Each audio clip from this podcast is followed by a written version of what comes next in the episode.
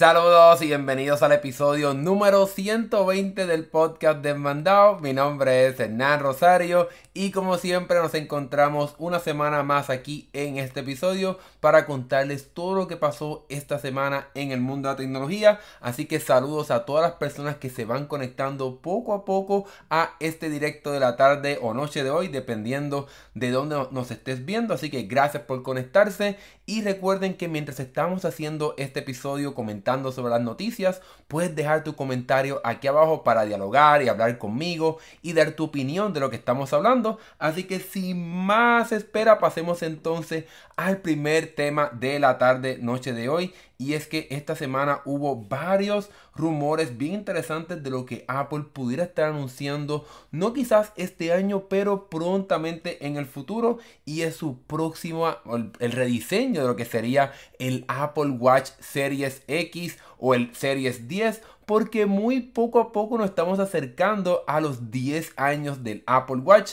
Este reloj inteligente se anunció más o menos para el 2014-2015, así que ya para dentro de dos años se espera que entonces se cumplan los 10 años de este reloj y Apple tiene varios, eh, varios planes para hacer un reloj completamente diferente y novedoso, ya que prácticamente hemos visto que durante los pasados años, salvo con el Series 7, Apple realmente no ha cambiado mucho el diseño de su teléfono. El Apple Watch Series 8 es prácticamente idéntico al Apple Watch Series 7, así que todo parece indicar que eh, Apple estará pensando lanzar un nuevo diseño para este reloj, así como hizo con el iPhone 10 o el iPhone X, que vimos un rediseño por completo a cómo es que funcionaba y cómo se veía el iPhone, pues todos los rumores mencionan que eso mismo estaremos viéndolo en este Apple Watch Series 10.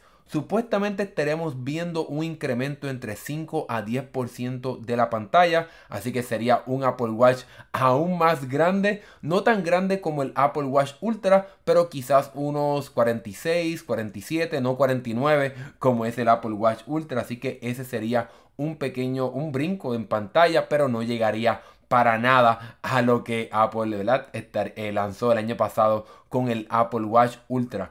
Otra cosa que vale la pena mencionar es que, como mencioné, no para este año, así que este año no veremos un rediseño para el Apple Watch, sino quizás para el próximo año, donde más o menos estarían cumpliendo estos prácticamente 10 años más o menos del Apple Watch, en el cual pues si vemos realmente desde el primero, seguimos teniendo un reloj con una pantalla más o menos cuadrada, con bordes redondeados.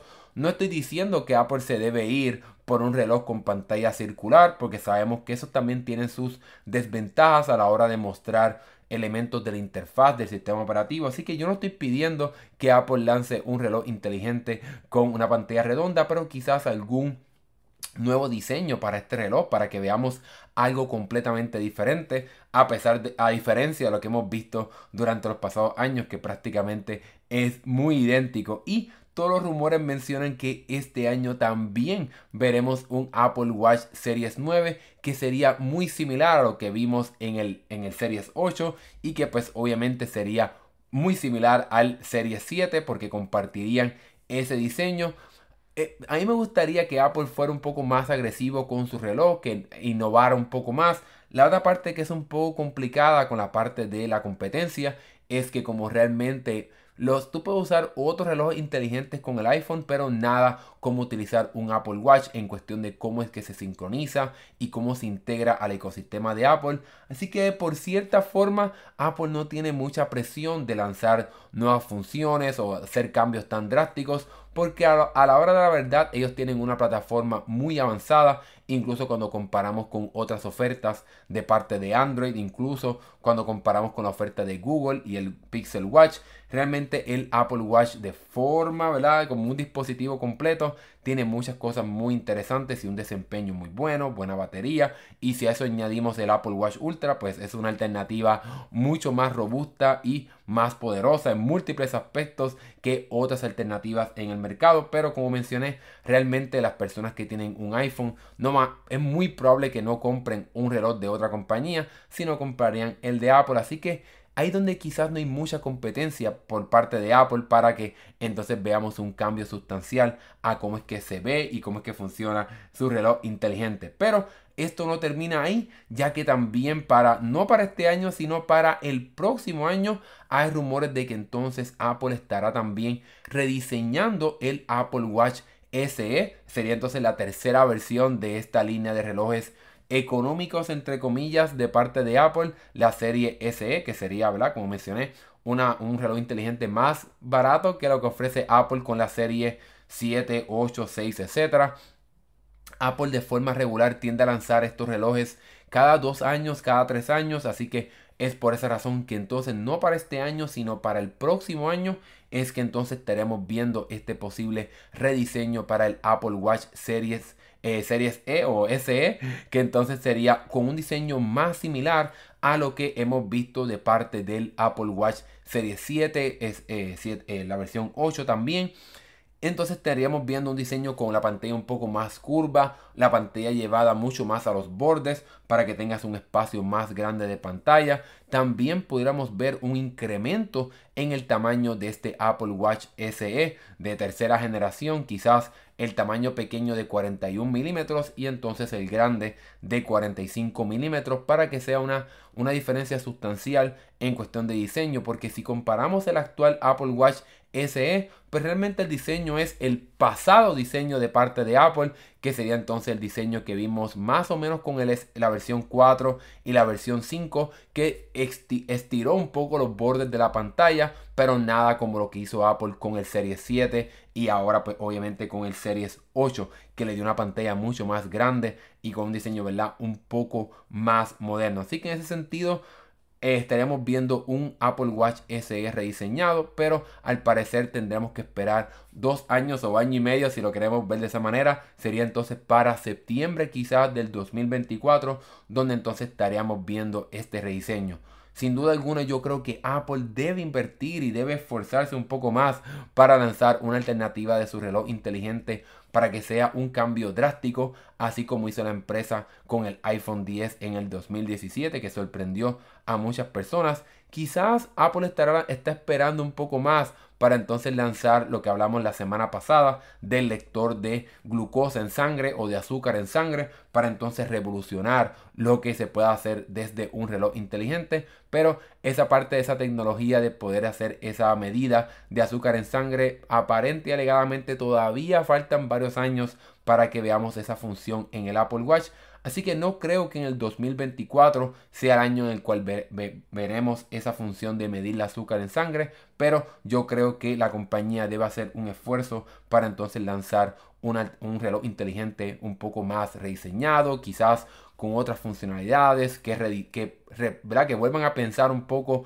la parte de la interfaz, de cómo se ve, etcétera, para que sea un cambio sustancial en estos relojes inteligentes. Pero Déjame saber aquí en los comentarios qué piensas tú sobre esta idea de tener un nuevo Apple Watch Series X o una versión nueva completamente rediseñada del Apple Watch y qué te gustaría ver quizás en un modelo más económico como el Apple Watch SE de tercera generación. ¿Es algo que te gustaría o estás esperando comprar para entonces cuando lance este dispositivo? Déjame saber tu opinión acá abajo en los comentarios y mientras entonces quizás las personas se van animando a hacer sus comentarios sobre lo que hemos hablado aquí. Sigamos en el tema de Apple, pero hablemos ahora sobre los rumores del iPhone SE de cuarta generación.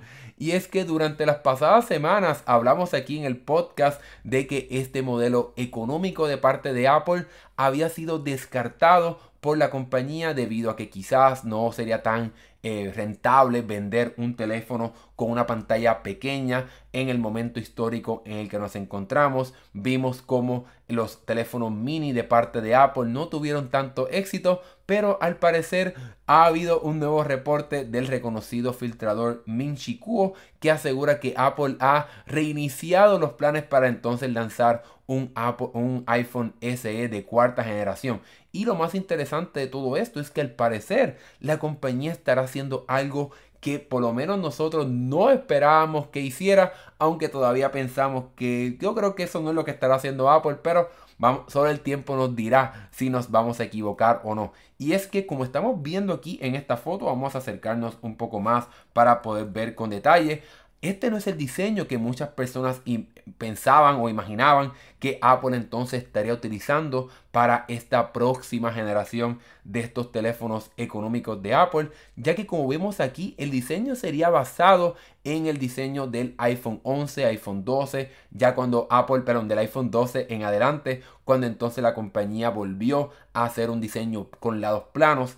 Así que al parecer Apple no estará utilizando lo que muchas personas pensaban y yo también y hablamos aquí en el canal que estaremos viendo un iPhone SE de cuarta generación basado en el iPhone XR. Sino que no, ahí no sería entonces ese diseño, sino que sería un diseño un poco más moderno con los lados planos. Y eso entonces significa que estaríamos viendo un teléfono con una pantalla un poco más grande de lo que vimos en ese momento con el iPhone 10R, ya que si se basa en el diseño del iPhone 12, pues entonces estaríamos viendo una pantalla de 6.1 pulgadas con la tecnología OLED que sería algo que por lo menos yo no me esperaba ver en el Apple Watch SE 4 porque obviamente eso incrementaría el precio de este teléfono. Muchas personas, incluyéndome a mí, pensaban que Apple estaría utilizando el, diseño y también las partes del iPhone 10R que tiene una pantalla de la pasada generación que obviamente es mucho más económica, pero según los filtradores de filtradores, filtradores reconocidos, Apple estará utilizando una pantalla OLED que sería esta tecnología que te permite tener, ¿verdad? Negros súper oscuros, unos colores bien brillantes y con mucha, ¿verdad? Con mucho, ¿verdad? Contraste en la parte de los colores. También similar a como hemos visto ya en el, en el iPhone SE de tercera generación, este teléfono llegaría con la tecnología 5G. La pregunta a contestar es si Apple también incluirá el sistema de doble cámara que vemos en el iPhone 12, en el iPhone 11, etcétera, estos teléfonos económicos de Apple. La pregunta es si entonces Apple estará incluyendo también las dos cámaras en este teléfono, ya que por el momento siempre hemos visto un iPhone SE con una sola cámara, pero era porque obviamente eran basados esos teléfonos se basaban en teléfonos que no llegaron con un sistema dual de cámara, como por ejemplo el iPhone 8 y anteriormente el iPhone 5, que eran obviamente teléfonos con, con, solamente una cámara. La otra pregunta que también está en el aire es si Apple también incluirá el sistema de Face ID en estos teléfonos o si colocará el lector de huellas dactilares directamente en el botón del teléfono porque debemos recordar que este sistema de Face ID es lo que entonces gasta eh, o perdón, cuesta bastante dinero para Apple desarrollarlo y colocarlo en estos teléfonos, lo cual entonces incrementaría el precio. Quizás entonces coloca el sensor de Touch ID directamente en el botón para encender la pantalla, así como hemos visto en las tabletas económicas de Apple, como, como lo es la iPad Air y también ahora recientemente la iPad 10 que Apple pues no colocó el sistema de Face ID de las iPad Pro, sino que le dio el sistema de Touch ID, pero no en el botón de inicio, porque estos teléfonos no tendrían botón de inicio, sino en el, en el botón para encender la pantalla del teléfono. Así que por el momento esos son los rumores que tenemos. No tenemos confirmación de si veremos Face ID o no, de si veremos dos cámaras o no. Y yo, yo tomaría con pinzas un poquito la parte de si veremos una pantalla OLED en este teléfono porque yo creo que eso incrementaría el precio del mismo y haría un poco más difícil que Apple pueda vender el teléfono en el precio que lo ha vendido más o menos de forma general durante los pasados años entre 400 a 500 dólares. Se me hace un poco difícil que Apple pueda vender este teléfono con todas las cosas que hemos mencionado aquí, el sistema de Face ID, las dos cámaras, la pantalla OLED a un precio de 429 dólares porque cuando comparamos lo que cuesta hoy día un iPhone 12 nuevo de paquete, tienes que pagar 600 dólares. Así que no creo que Apple pueda reducir tanto el precio. Tiene que hacer alguna, algún recorte de partes, algún recorte de la calidad, ya sea la pantalla, las cámaras, el sistema de Face ID o algo así para entonces poder bajar el precio bastante de este teléfono y poder ofrecerlo a ese precio jugoso de, eh, ¿verdad? de 429, 450. Quizás veremos un incremento a 500 dólares, todo el solo el tiempo nos dirá qué exactamente estará haciendo Apple, pero debemos recordar que este iPhone SE de cuarta generación no llegaría este año, sino quizás entonces para el próximo año, porque Apple tiende a lanzar estos teléfonos con un, con un espacio más prolongado de tiempo. Es posible que quizás sea entre cada 2 a 3 años. Así que, así que el año pasado vimos el, el iPhone SE de tercera generación. Así que este es el 2023. Eh, para el 2024 es cuando entonces esperaríamos ver este iPhone de cuarta generación con todas estas cosas que hemos mencionado por el momento según los rumores, aunque como mencioné anteriormente hay algunas cosas que yo no creo que sucedan, pero solo el tiempo nos dirá. Déjame saber aquí en los comentarios. Estamos en vivo. Supuestamente tenemos sobre 15 personas. En un momento había 18 personas. Así que deja tu comentario aquí. Déjame saber qué piensas tú sobre este iPhone SE de cuarta generación. ¿Es algo que sí te llamaría la atención comprarte? ¿No te interesa? ¿Crees que Apple no va a ser todas estas especificaciones súper avanzadas en este teléfono. Déjame saber aquí tu opinión. Saludos a OTN Review. Gracias por comentar aquí en nuestro directo en la tarde de hoy. Vamos ahora, déjanos saber tu opinión OTN, pero mientras tanto vamos a pasar al próximo tema de la tarde noche de hoy y es que durante la pasada semana vimos, o se celebró, mejor dicho, el evento en Europa, específicamente en España, el Mobile World Congress. Y es un evento gigantesco de tecnología donde usualmente se presentan nuevos teléfonos. Es como un CES o un, CES que se celebra en enero en Las Vegas, pero este se celebra en España y está enfocado en el mercado más, Es mucho más fuerte la parte de los teléfonos móviles y Lenovo, Diagonal, Motorola fueron a este evento a presentarnos cosas bien interesantes como quizás el futuro será de teléfonos enrollables, no teléfonos plegables, sino teléfonos que su pantalla se puede enrollar en sí mismo para entonces ocupar menos espacio. Y aquí durante los pasados segundos hemos estado, eh, he estado mostrando aquí una animación de uno de los teléfonos que Motorola llevó a este evento. Obviamente esto es un prototipo por ahora, pero Motorola, Motorola le llamó el Riser, que sería como un juego de palabras en inglés de, en inglés de algo que aumenta o sube pues entonces obviamente pues el nombre es bastante eh, similar en el sentido de que la pantalla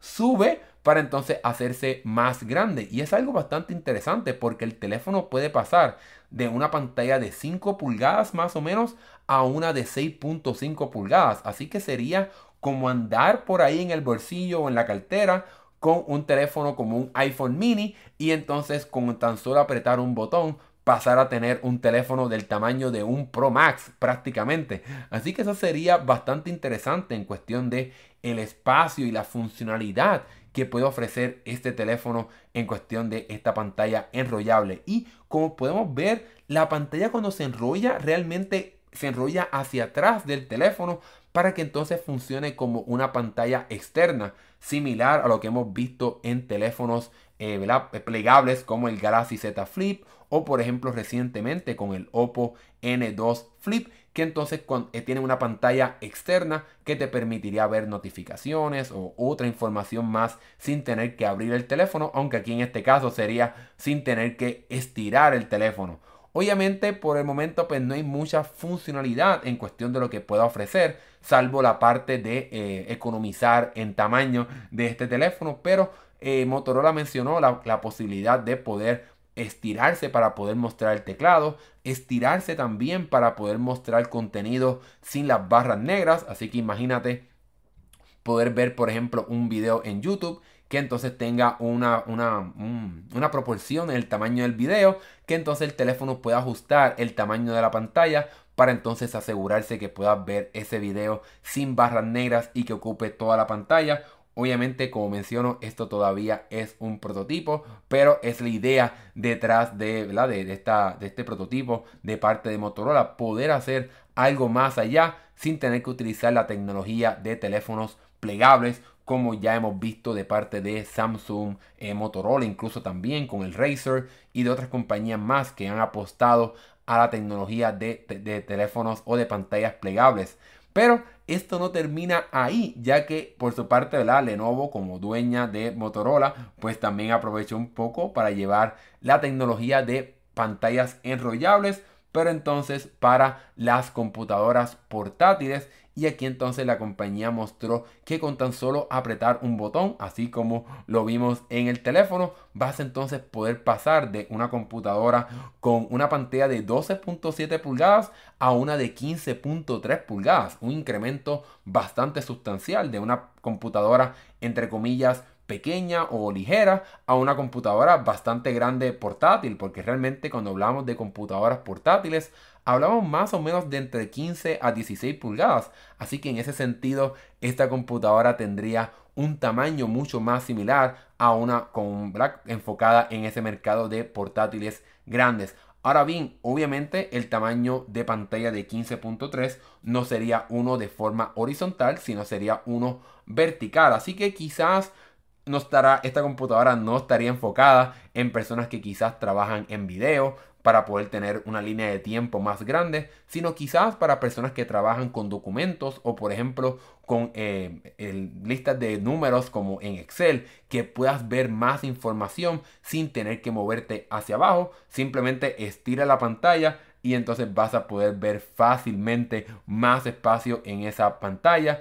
Puede, incluso la compañía mencionó poder tener dos aplicaciones encima porque realmente cuando estiras la pantalla es como si fueran dos pantallas de una computadora pequeña pero una encima de la otra. Así que hay varios usos interesantes de parte eh, de esta tecnología de pantalla enrollable para una computadora portátil, pero una vez más al igual que como vimos con el teléfono, sigue siendo un prototipo, no está para nada confirmado que es algo que estará llegando al mercado, pero a Lenovo por lo menos ellos, ellos mencionaron en este evento en España, en España que ellos, ellos les gusta trabajar con prototipos que puedan llevar al mercado. Así que aunque ellos no confirmaron directamente que esto es algo que llegará al mercado, ya Lenovo sí ha lanzado una computadora portátil que tiene una pantalla plegable. Así que esta no sería la primera vez que Lenovo apuesta al mercado de computadoras con pantallas un poco no tradicionales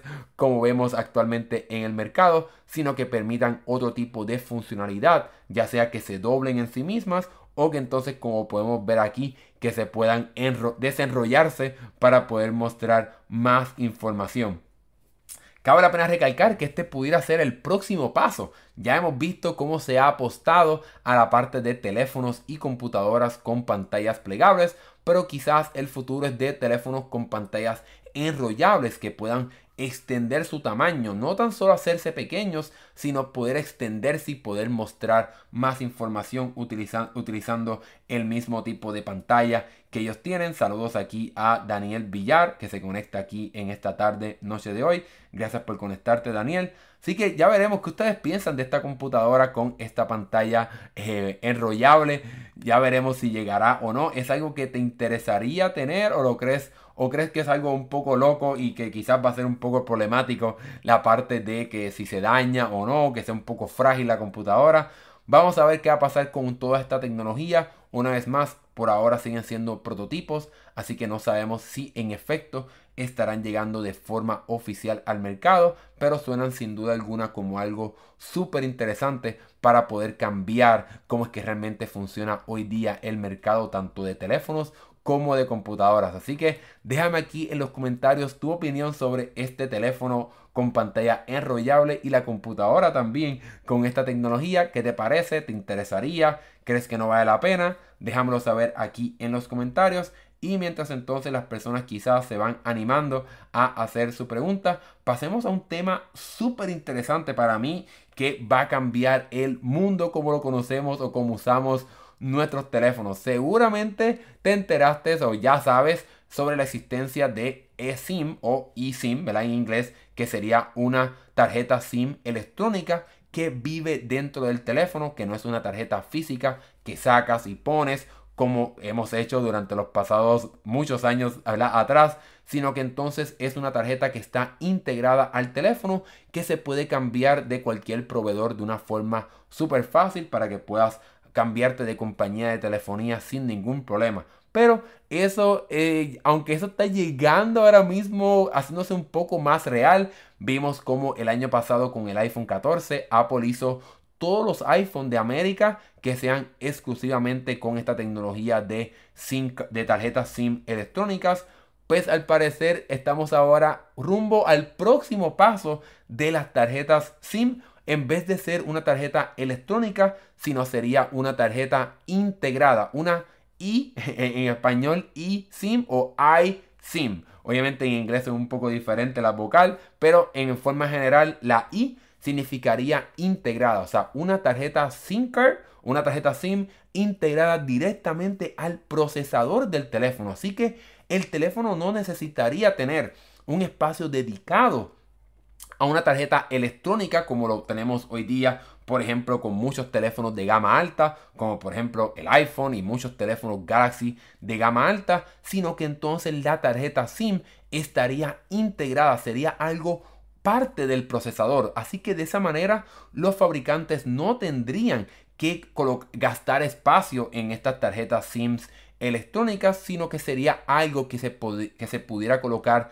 directamente al procesador para que entonces sea algo integrado, ¿verdad? Valga la redundancia del nombre, pero es la, es la palabra más útil en este sentido. Sería algo que estaría integrado al procesador para que entonces tu teléfono no tenga dos chips o dos, dos elementos electrónicos, sino que en el mismo procesador va, va, a poder también tener acceso a la tarjeta SIM sin tener que tener otro chip para que entonces funcione como una tarjeta SIM electrónica, como mencioné también anteriormente, como tenemos hoy día, por ejemplo, en el iPhone 14, en los teléfonos Galaxy, etc.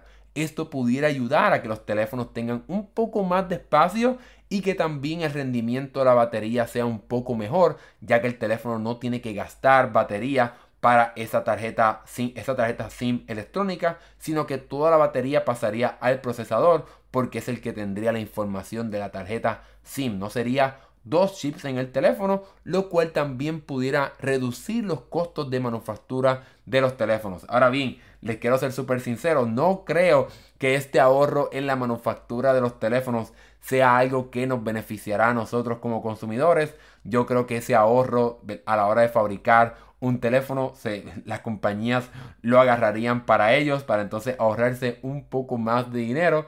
Pero es algo, es algo que pudiera estar pasando, que se libere un poco más de espacio dentro del teléfono y que quizás se hagan un poco más económicos para poder, ¿verdad? Que a los fabricantes se le haga más barato poder hacer eh, eh, estos dispositivos que usamos.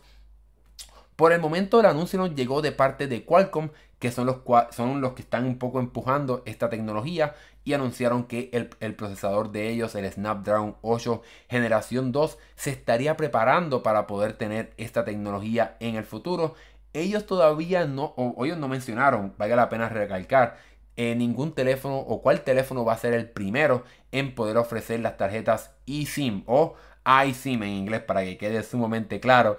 Eh, así que todavía no sabemos exactamente cuál va a ser el primer teléfono en usar esta tecnología, pero la compañía espera que los fabricantes aceleren un poco la adopción de esta tecnología porque sin duda alguna es algo que va a cambiar cómo es que usamos los teléfonos hoy día y entonces ellos, ellos esperan que para el 2027 ya haya sobre 300 millones de equipos que utilicen esta tecnología de tarjetas SIMS integrada directamente al procesador del teléfono. Así que todavía faltan unos años para que se haga realidad esta tecnología y que se convierta en algo a nivel de masa, pero es el próximo paso que estaremos viendo en la tecnología de telecomunicaciones. Como es de esperarse, esto llegará seguramente primero a los teléfonos de gama alta.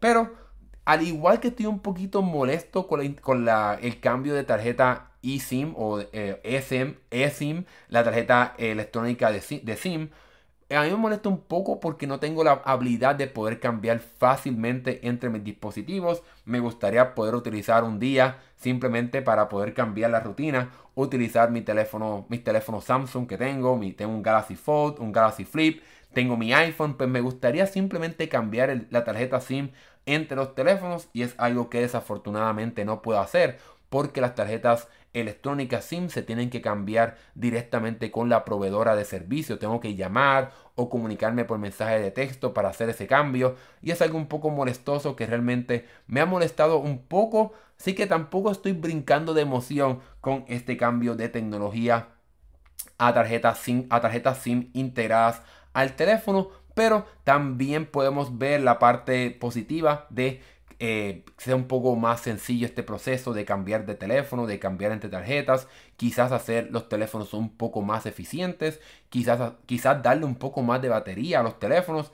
Ya vamos a ver si todo eso se hace realidad o no cuando esta tecnología llegue al mercado, pero como mencioné anteriormente todavía no sabemos cuál será el primer teléfono en utilizar estas tarjetas integradas SIM, pero ya sabemos que Qualcomm está trabajando fuertemente para poder integrarlas directamente a sus procesadores que ellos hacen y como realmente en el mundo que vivimos hoy día Qualcomm es una de las compañías más grandes a la hora de fabricar teléfonos y eh, fabricar procesadores para teléfonos, así que seguramente a ellos les conviene tener esta parte como un poquito de control de que ellos son los que están, los que tienen la tecnología para poder hacer esta integración de la tarjeta SIM directamente al procesador. Ya veremos qué pasará. Nosotros seguiremos bien de cerca este, este, esta nueva noticia que cambiará seguramente cómo es que utilizamos nuestros teléfonos. Así que déjame saber aquí en los comentarios qué piensas tú sobre esta tecnología de tarjetas eSIM, o sea, o iSIM en inglés, para entonces poder dejar en el pasado las tarjetas eSIM. Déjame saber aquí qué tú piensas. ¿Crees que es un buen paso para el mercado de las telecomunicaciones? ¿O crees que sigue siendo también algo un poco problemático como sucedió con las tarjetas electrónicas? Déjame saber aquí lo que piensas sobre esta noticia porque para mí yo creo que es sumamente interesante de lo que pudiera provocar en el futuro en cómo es que entonces nosotros manejamos nuestros dispositivos. Bueno, pasemos ahora a, o sigamos un poco, ¿verdad? Porque realmente esto se queda en el mercado de Android, porque por el momento, pues Apple no ha anunciado nada sobre esta tecnología de tarjeta SIM, pero Pasemos ahora a el, lo que suele suceder siempre en el mercado de teléfonos chinos y es que Realme ha, ha, mostrado por el momento el primer teléfono Android con lo que sería una isla dinámica similar a lo que vimos de parte de Apple en el iPhone 14 Pro y Pro Max. Así que aquí estamos viendo este primer teléfono que sería uno de la serie C. Así que este, estos teléfonos Realme de esta gama de teléfonos aparente y alegadamente hay un teléfono que estará llegando con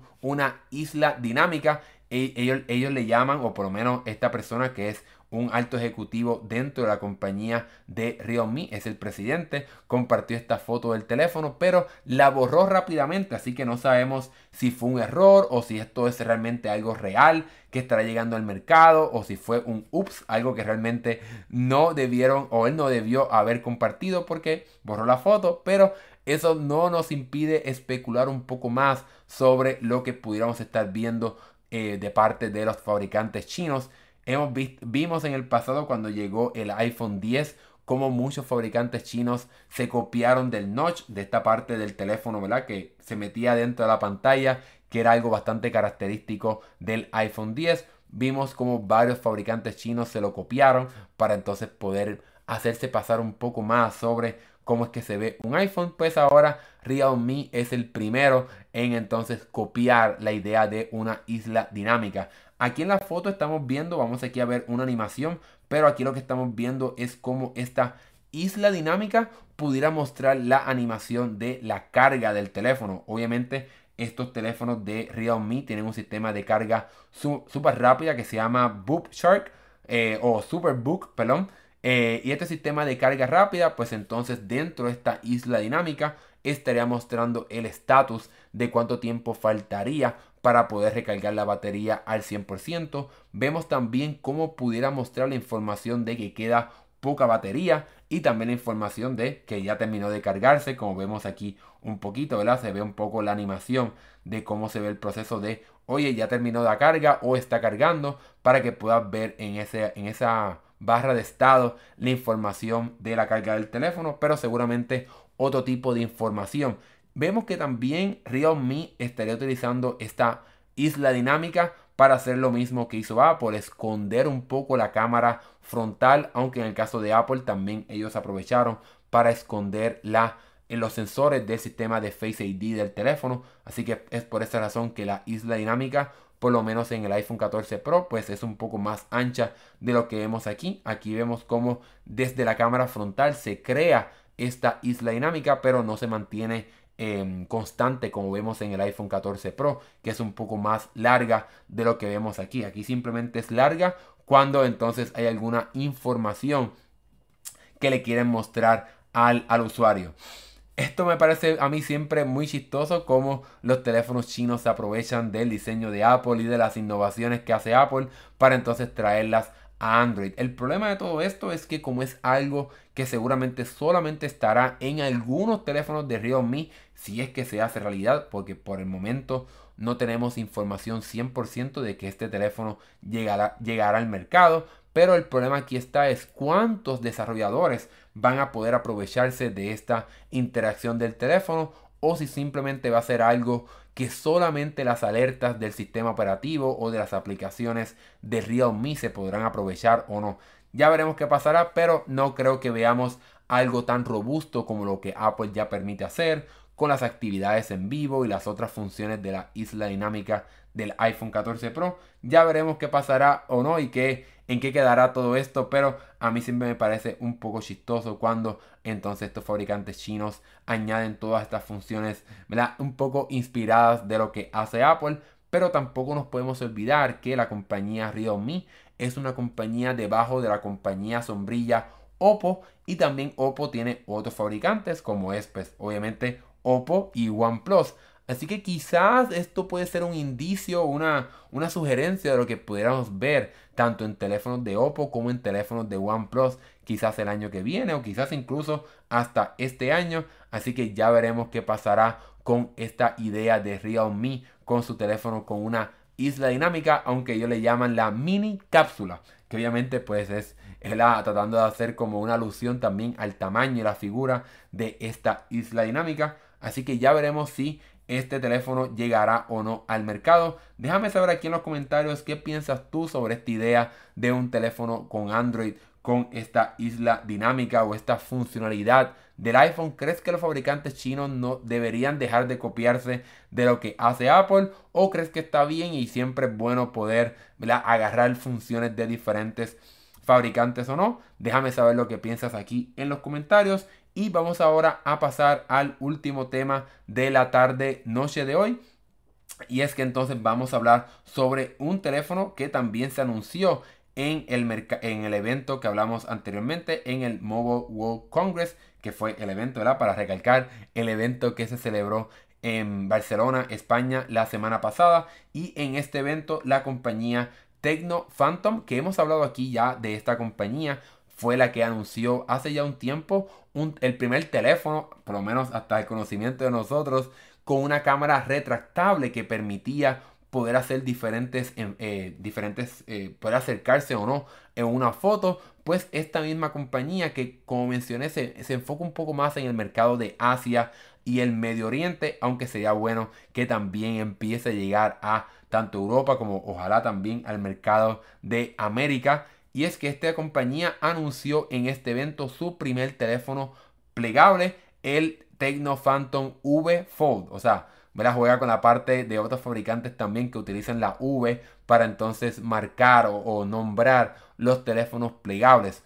Como vemos aquí en la foto, es un teléfono que intenta competir eh, con la oferta de Samsung con su Galaxy Z Fold 4. Pero la idea de Tecno Phantom es poder competir en precio y desempeño o especificaciones, ya que por el precio del teléfono ofrece unas especificaciones muy interesantes. Primero que todo, la compañía sí, entre comillas, ahorra un poco de dinero utilizando un procesador de MediaTek. Así que es un procesador MediaTek 9000 Plus pero por lo que he escuchado y por lo que he leído también, este procesador es uno bastante poderoso, pero siempre pues se habla, de la, se habla que los procesadores de Qualcomm pues, son mejores, mejor desempeño, etc. Pero como quiera sigue siendo un procesador bastante decente y poderoso cuando se compara con otras alternativas en el mercado. El teléfono, como pueden ver, aunque aquí es un poco difícil de distinguir, vamos a ver si podemos verlo aquí un poco mejor. Bueno, esta es la misma foto realmente. El teléfono es un poco más ancho de lo que es el Galaxy Z Fold 4 y ese fue esa ha sido una de las críticas más grandes a los teléfonos de Samsung, aunque el Galaxy Z Fold 4 es mejor que el 3 en cuestión de el ancho de la pantalla externa. Este teléfono tiene un ancho de pantalla un poco más tradicional para que cuando utilices el teléfono con la mano, con la pantalla cerrada, pues se sienta un poco más como un teléfono regular, ¿verdad? No, un teléfono plegable, como fue el caso bastante notable en los primeros teléfonos eh, de pantalla plegable de Samsung, que la pantalla externa era muy, muy, muy pequeña y muy estrecha. Pero en el, en el Tecno Phantom V Fold, la pantalla externa es bastante ancha y es de, una, es de un tamaño bastante grande, 6.42 pulgadas Así que cuando tienes el teléfono cerrado, tienes un teléfono bastante grande para que puedas hacer bastante sin tener que abrir la pantalla. Aunque obviamente cuando lo abres es donde está la magia de este teléfono porque tiene una pantalla interna de 7.85 pulgadas. Así que tienes una pantalla bastante grande en su interior para que puedas hacer muchísimas cosas y esta pantalla es una bastante poderosa, que eso es otro factor bien importante cuando estamos hablando de un teléfono plegable. Las pantallas, tanto interna como externa, eh, son a 120 Hz LTPO, que pueden bajar eh, la parte en la que se actualiza hasta 1 Hz. Así que en ese sentido, estas pantallas pueden ahorrar mucha batería a la hora ¿verdad? De, de, utilizar el teléfono tanto con la pantalla abierta interna como la pantalla también externa del teléfono. Ellos mencionan, ¿verdad? Pero no hemos visto fotos reales que dice que prácticamente no tiene ningún doblez en la pantalla interna, pero cabe la pena recalcar que no hemos visto ningún video o foto específica para poder confirmar que en efecto no se nota mucho el doblez, pero cabe la pena recalcar que en los teléfonos eh, de Samsung, por lo menos el Galaxy Z Fold 4, el doblez es bastante notable, aunque hablamos la semana pasada que Samsung quiere mejorar mucho más el sistema de cómo es que se dobla la pantalla interna del teléfono para no tan solo reducir el doblez o la marca del doblez, sino también para reducir el tamaño en el que el teléfono queda abierto. Porque si no has visto un teléfono eh, plegable de Samsung como el Fold 4 o el Fold 3, el teléfono realmente no cierra de forma plana, algo que según, ¿verdad? Una vez más las fotos que estamos viendo aquí, este teléfono sí cierra bastante plano cuando está en las dos pantallas juntas. Así que en ese sentido el teléfono permite que no entre nada de polvo o nada entre las pantallas, entre la pantalla interna del teléfono. Algo que pudiera suceder en los teléfonos Galaxy Fold de Samsung, incluso también en los Flip, ya que no cierra de forma plana. Algo que pues superó un poco cuando hablamos de esa manera el Oppo Find N2 Flip que vimos ya hace un poco en este programa. También en la parte de especificaciones ellos quieren superar a Samsung, ya que llega con 12 GB de RAM y 256 y 512 GB, aunque Samsung coloca especificaciones similares en su teléfono plegable. Obviamente la diferencia sustancial es en el precio, algo que estaremos hablando en breve.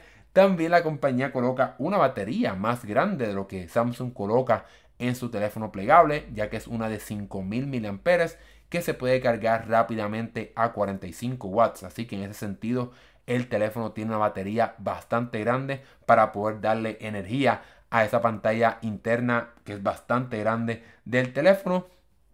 Y en la parte de cámaras, obviamente todos, todos estos teléfonos plegables tienen dos cámaras frontales. La cámara frontal que está, obviamente, cuando, está, ah, cuando abrimos la pantalla y la cámara frontal que está en la pantalla externa del teléfono. La, cámara frontal externa es de 32 megapíxeles, mientras que la interna es de 16 megapíxeles. Y en la parte trasera tenemos un sistema triple de cámara. Ahí en ese sentido se comparan bastante los teléfonos de Samsung plegables, el Fold, el 4, el 3 incluso también tenían o tienen tres cámaras. Este teléfono también tiene tres. Una de 50 megapíxeles con sería la regular una entonces de 50 megapíxeles telefoto, aunque ellos no mencionaron, o, creo que está aquí, vamos a verificar. Ellos no mencionaron exactamente cuánto se puede eh, acercar la cámara eh, telefoto, así que esa parte no tenemos esa información específicamente de cuánto se puede acercar la pantalla, eh, eh, perdón, la cámara telefoto del teléfono. Quizás unas 3X, no creo que veamos algo tan grande en este teléfono. Y entonces la cámara ancha o la tercera cámara sería una con un lente ultra angular para que puedas tomar estas fotos de cosas súper grandes, pero sin tener que echarte tanto hacia atrás, que es algo sumamente útil. En la parte del software, pues aquí es donde realmente puede ser un poco la debilidad de este teléfono, pero el precio es donde quizás puede ser el factor llamativo, ya que aunque la compañía habla de que hay una barra de aplicaciones, de aplicaciones más usadas, hay también gestos de multitarea para poder tener múltiples aplicaciones abiertas a la misma vez cuando abrimos el teléfono. Siempre debemos recalcar que Samsung tiene esa parte muy pulida en cuestión de cómo puedes utilizar el teléfono para sacarle el máximo en el sistema operativo. Algo que, por lo menos lo que he leído, porque no tengo otros teléfonos plegables, es algo que compañías como Honor y Xiaomi, etcétera, no han logrado poder hacer esa parte del sistema operativo. Ahora bien, aunque el teléfono siempre, eh, esta compañía se enfoca en el mercado asiático e indio, en cuestión de precio, por lo menos, por lo menos en ese mercado, hablamos de un precio de 1100 dólares por el modelo más económico con 256 gigabytes. Eso es un ahorro de casi 8, 700 dólares cuando comparamos este teléfono con el Galaxy Z eh, Fold 4. Así que en ese sentido es donde quiere competir esta compañía Tecno Phantom, poder competir en la parte de precio, porque debemos recordar que el Galaxy Z Fold 4 es un teléfono que cuesta 1800 eh, dólares, así que es un, teléfono bastante costoso, mientras que este busca hacer un precio por encima de lo que costaría un teléfono gama alta de forma regular, si lo comparamos con un iPhone o por lo menos con un Samsung Galaxy S, etcétera. Así que se acerca bastante en ese precio, pero tienes una pantalla plegable, así que tienes, un, tienes como quien dice un teléfono y una tableta a la misma vez. Ya veremos qué va a pasar porque una vez más este teléfono no llegará o por el momento no se ha mencionado nada de que llegue al mercado europeo o al mercado americano. Así que desafortunadamente Samsung seguirá con poca competencia en este mercado de teléfonos plegables. Ya veremos qué hará la compañía este año para poder responderle a todo lo que han hecho otros fabricantes como Oppo con su línea de teléfonos plegables N2, tanto el Flip como la, versión que compite con la de Samsung. Ya veremos qué va a pasar. A mí me interesan mucho esta idea de los teléfonos plegables, me llaman mucho la atención. Creo que sin duda alguna son el futuro, pero todavía falta un poco más para que siga madurando un poco más este mercado, que mejoren la resistencia de los teléfonos, que mejore la parte de la optimización del sistema operativo, tanto Samsung como también la competencia, que reduzca también un poco el precio. Samsung sigue siendo bastante caro, bastante prohibitivo para muchas personas, aunque también soy consciente que es una tecnología bastante moderna y bastante costosa, así que es un poco difícil poder reducir bastante el precio de estos teléfonos plegables. Pero si estas compañías quieren que esto sea el futuro, eso es lo que ellos tienen que hacer para poder incentivar a que las personas adquieran estos teléfonos plegables en comparación con los teléfonos regulares. Así que vamos a ver qué va a pasar. Mientras tanto, déjame aquí tu comentario sobre este teléfono, este Tecno Phantom V Fold. Es algo que te llama la atención, te interesan los teléfonos plegables, déjame saber aquí lo que piensas de este teléfono. Y ahora hemos llegado al final de este episodio. Y si, ves este episodio, por verdad, si eres bastante regular en este podcast, sabes que ahora abro la opción para que dejes tu pregunta aquí en este episodio, para que entonces la Puedas dialogar conmigo de todo lo que hablamos en este episodio. Cualquier duda, pregunta de, tecnología, cualquier comentario que tengas, déjamelo saber aquí abajo en la sección de comentarios. Una vez más, mientras las personas quizás se van animando a hacer sus preguntas sobre estos temas o, o u otros temas del mundo de la tecnología, les recuerdo que nos pueden escuchar en formato podcast, en formato audio, en tu aplicación de podcast favorita. Así que si prefieres escucharlo mientras limpias, mientras manejas, etc. Nos puedes encontrar en cualquier aplicación de podcast que utilices en tu teléfono y también te exhorto te exhorto a que vayas a nuestro canal secundario de Esmandado Podcast Clips, donde entonces ah, eh, cortamos los pedazos de este episodio para que entonces puedas consumirlo de forma más corta, si es que prefieres de esa manera, para que también vayas aquí y nos apoyes en nuestro canal para que nos ayudes a crecerlo. Vamos ahora por 314 suscriptores, así que deja tu suscríbete a este canal, enciende la campanita para que no te pierdas nada de lo que hacemos también en este canal secundario. Bueno, yo creo que las personas se están empezando a ir, así que no están un poco animadas para hacer su pregunta. Así que como quiera, agradezco un montón que se hayan conectado todas las personas que estuvieron aquí durante este episodio.